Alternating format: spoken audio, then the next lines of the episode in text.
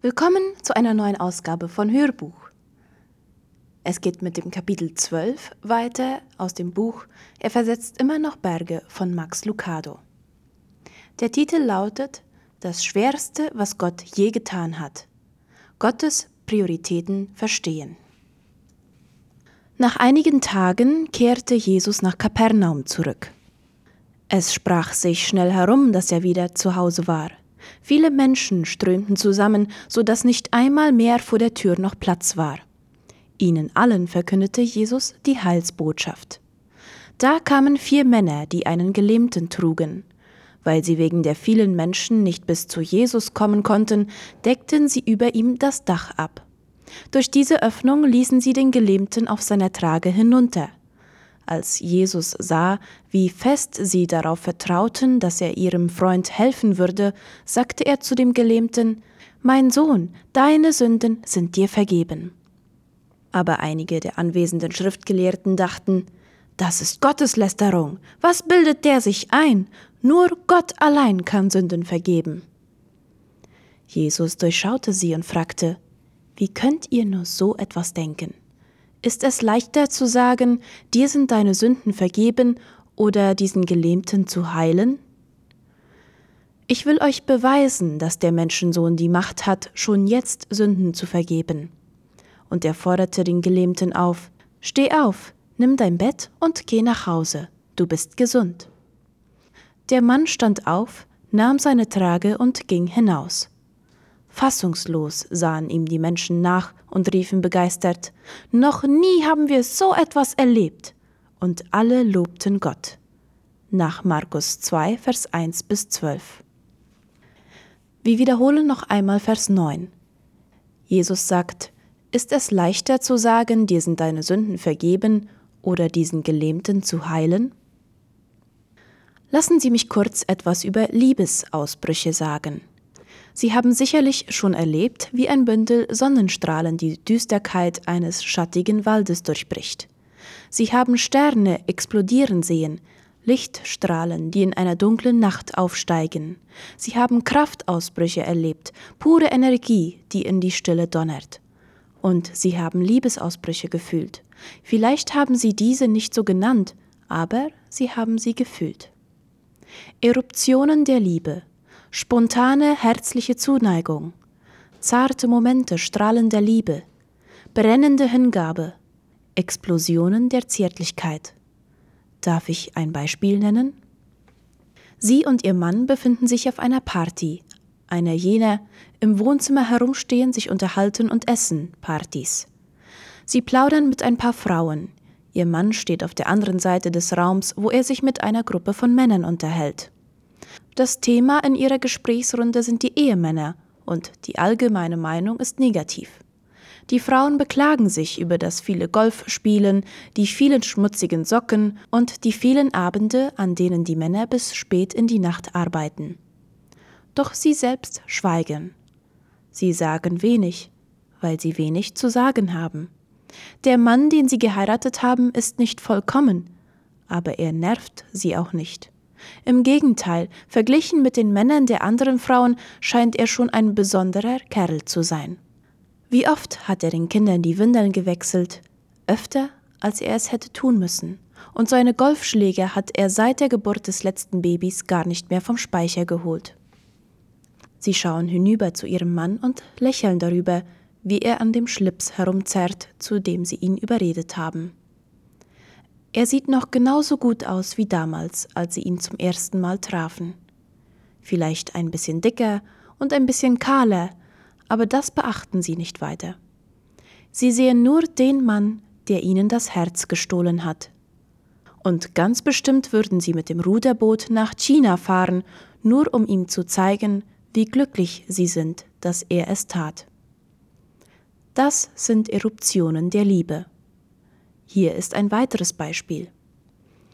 Es ist schon eine Weile her, seit Sie das letzte Mal ein Baby im Arm gehalten haben. Es ist schon lange her, seit Sie das letzte Mal ein Baby so nah bei sich hatten. Doch jetzt sind Sie mit dem Kleinen allein. Ihre Kinder haben es vorbeigebracht, Sie sollen es einen Abend lang betreuen. Ihre Frau ist noch schnell zum Tante Emma Laden um die Ecke gelaufen, um etwas Milch zu kaufen. Und nun sind sie ganz allein mit ihrem Enkelsohn. Er ist erst ein paar Tage alt und so fest eingewickelt wie eine Zigarre.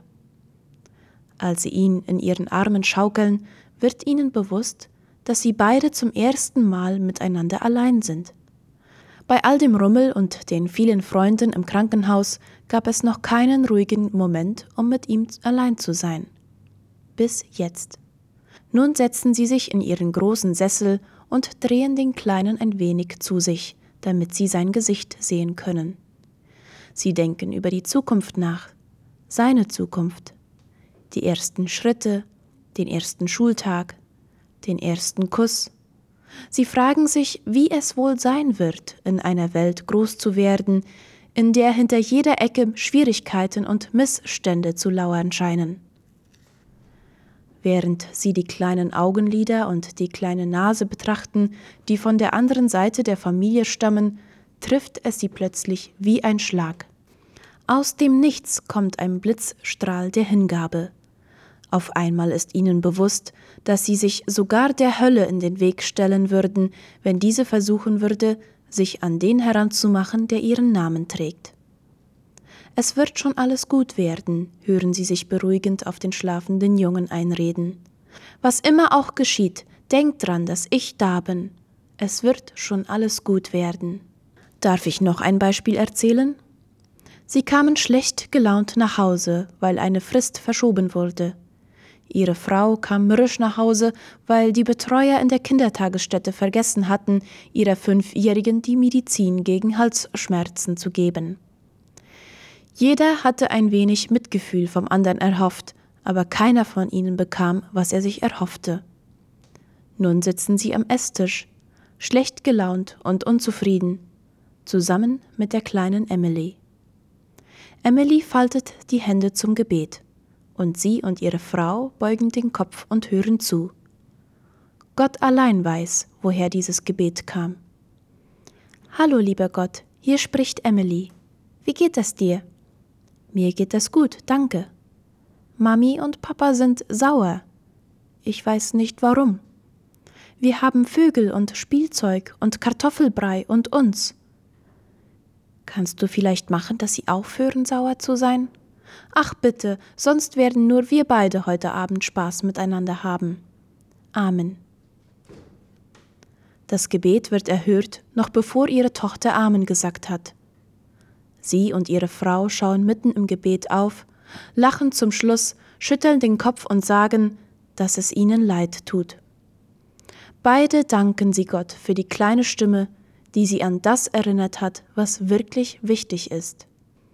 Das ist genau das, was Eruptionen der Liebe bewirken. Sie erinnern uns daran, was wichtig ist. An der Hintertür des Vertrauten wird ein Brief abgegeben, in dem sie aufgefordert werden, den Schatz, den sie haben, wertzuschätzen, solange sie ihn haben.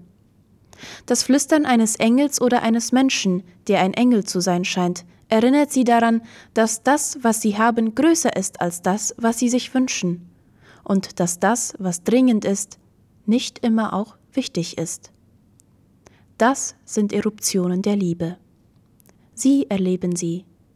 Ich erlebe sie. Und vielleicht überrascht es sie. Jesus erlebte sie. Sogar sehr häufig. Eine von ihnen ereignete sich, als Jesus einem Behinderten begegnete. Der Mann konnte nicht gehen. Er konnte nicht stehen. Seine Glieder waren krumm und sein Körper verdreht. Die Welt, die an ihm vorbeizog, wenn er da saß, war nur hüfthoch. Vielleicht war er bereits von der Geburt an gelähmt. Während die anderen Kinder umhersprangen und umherliefen, hatte er sich damit abgequält, einen Löffel zum Mund zu führen. Während seine Brüder und Schwestern redeten und sangen, kamen ihm die Worte nur undeutlich und gebrochen über die Lippen. Vielleicht hatte er nie erlebt, was es heißt, gesund zu sein. Oder vielleicht hatte er es erlebt. Vielleicht war er früher einmal gesund gewesen. Gab es einmal eine Zeit, in der Menschen wussten, was er konnte und nicht nur das, was er nicht konnte? Gab es einmal eine Phase, in der er schneller laufen konnte als alle anderen? Gab es einmal eine Zeit, in der er der Stärkste der ganzen Gegend war? Gab es den Moment, in dem alle Kinder im Dorf so sein wollten wie er?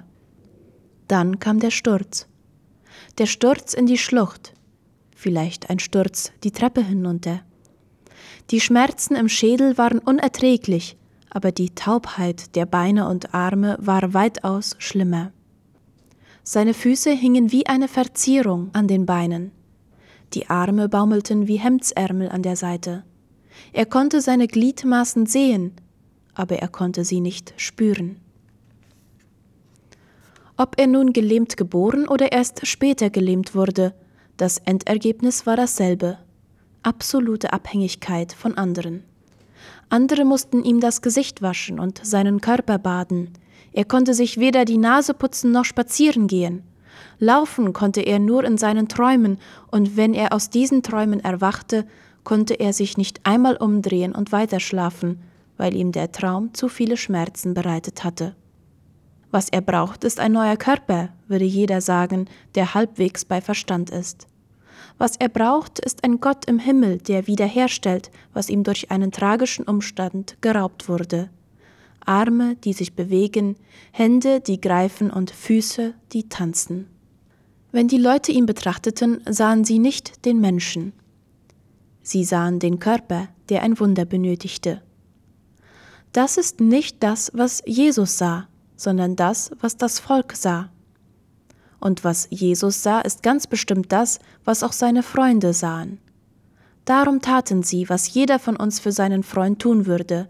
Sie versuchten, ihm Hilfe zu verschaffen. Die Nachricht hatte sich herumgesprochen, dass ein Zimmermann in der Stadt war, der sich zum Lehrer und schließlich zum Wundertäter entwickelt hatte. Und während sich die Nachricht verbreitete, strömten die Leute herbei. Sie kamen aus allen Ecken und von jedem Hügel Israels. Sie kamen wie Soldaten, die aus einem Krieg heimkehren, verbunden, verkrüppelt, ohne Augenlicht. Die Alten mit runzligen Gesichtern und zahnlosen Mündern, die Jungen mit tauben Babys und zerbrochenen Herzen, Väter mit Söhnen, die nicht sprechen konnten, Frauen mit einem Leib, der keine Frucht tragen wollte. Es schien, als würde die ganze Welt herbeikommen, um zu prüfen, ob er wirklich da ist und ob sein Wort wahr ist. Als die Freunde schließlich am Ort des Geschehens angelangt waren, war das Haus bereits voll.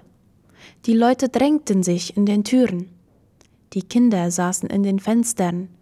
Andere schauten ihren Vordermännern über die Schulter. Wie sollte die kleine Gruppe von Freunden jemals die Aufmerksamkeit von Jesus erlangen? Sie mussten sich entscheiden. Gehen wir hinein oder geben wir auf? Was wäre geschehen, wenn die Freunde aufgegeben hätten? Was wäre gewesen, wenn sie mit den Schultern gezuckt und vor sich hingemurmelt hätten, dass die Menge zu groß sei und das Essen kalt würde? Und wenn sie sich dann umgedreht hätten und nach Hause gegangen wären? Immerhin war allein schon die Tatsache, dass sie überhaupt so weit gegangen waren, etwas außerordentlich Beachtliches.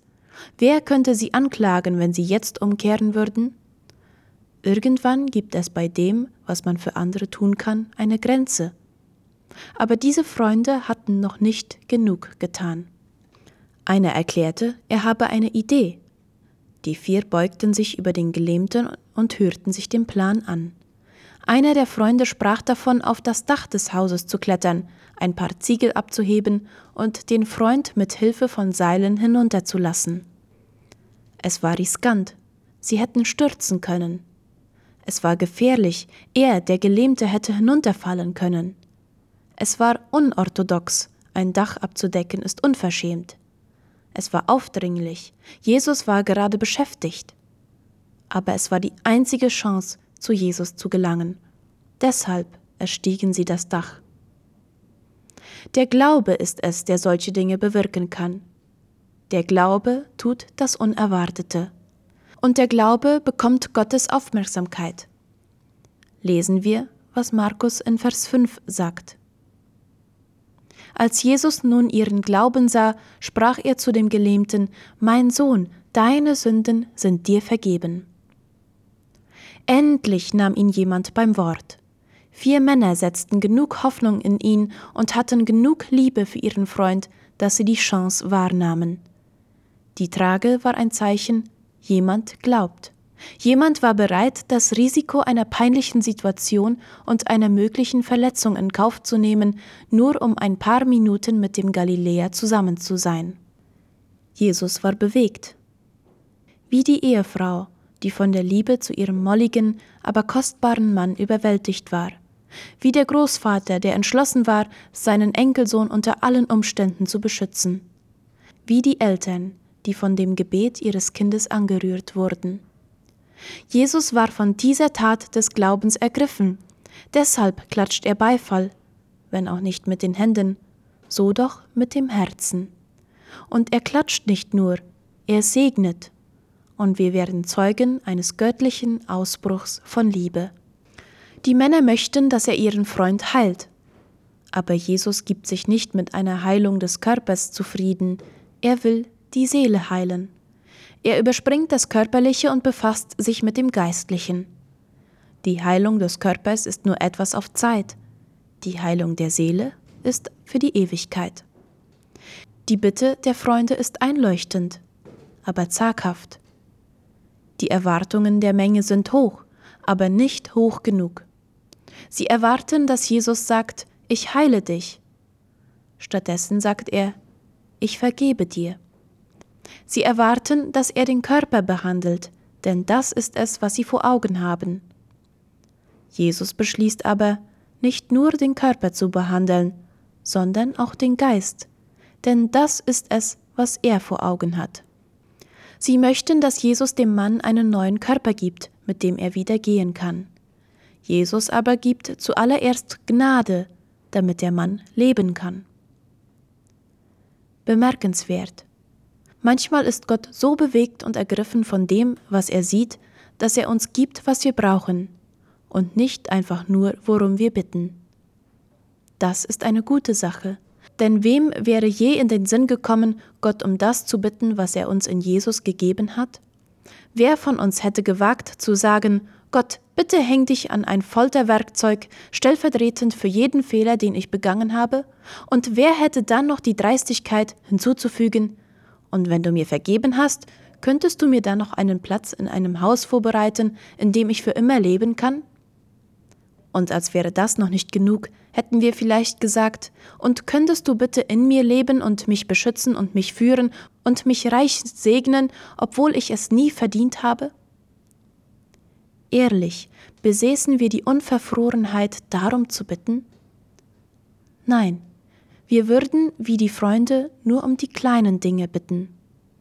Wir würden um kleine Dinge bitten, wie etwa ein langes Leben, um Gesundheit und einen guten Arbeitsplatz. Das sind große Bitten aus unserer Sicht, aber aus Gottes Sicht ist es so, als würden wir ein Moped nehmen, wenn er uns eine Limousine anbietet. Weil Jesus aber wusste, dass der Gelähmte nicht genug Erkenntnis besaß, um zu erbitten, was er brauchte, gab er es ihm einfach. Mein Sohn, deine Sünden sind dir vergeben, sagt er. Die Pharisäer beginnen zu murren. Das ist doch nicht in Ordnung. Selbst jemand, der nur wenig vom Judentum weiß, ist überzeugt, nur Gott allein kann Sünden vergeben.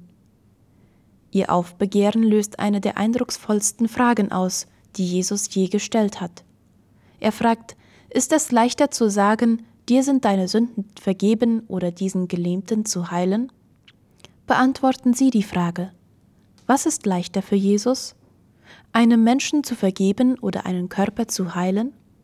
Was kostete Jesus weniger Schmerzen, diesem Mann die Gesundheit oder ihm den Himmel zu schenken? Um den Körper des Mannes zu heilen, war nichts weiter als ein Befehl erforderlich. Um die Sünden des Mannes zu vergeben, war das Blut Jesu nötig. Die Heilung geschah in einem Haus, die Vergebung geschah auf einem Hügel zwischen zwei Verbrechern. Für das eine brauchte es nur ein Wort, für das andere war sein Leben notwendig. Das eine nahm nur einen Augenblick in Anspruch, das andere kostete ihn alles.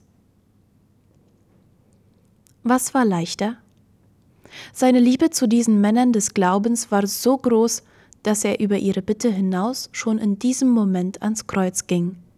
Jesus kennt bereits den Preis der Gnade, er kennt bereits den Preis der Vergebung. Er bietet beides an. Die Liebe lässt sein Herz zerspringen, wie durch eine Explosion. Übrigens, er hat sich nicht geändert. Was damals geschah, geschieht auch heute. Gott sieht es, wenn wir einen Schritt des Glaubens wagen. Dasselbe Gesicht, das strahlte, als es den Gelähmten sah, strahlt den Alkoholiker an, der den Griff zur Flasche verweigert. Dieselben Augen, in denen Freudenfunken tanzten, als er die Freunde sah, funkeln, wenn sie die Mutter und den Vater sehen, die alles in ihrer Macht Stehende unternehmen, um ihr Kind zu Jesus zu führen. Und dieselben Lippen, die zu dem Mann in Kapernaum sprachen, sprechen zu dem Mann in Detroit, zu der Frau in Belfast, dem Kind in Moskau, zu jedem Menschen an jedem Ort, der es wagt, in Gottes Gegenwart zu treten und ihn um Hilfe zu bitten. Und auch wenn wir Menschen es hier nicht hören können, so können es doch die Engel hören. Der ganze Himmel hält den Atem an, wenn Jesus als Beweis seiner Liebe die Worte ausspricht, auf die es ankommt. Deine Sünden sind dir vergeben.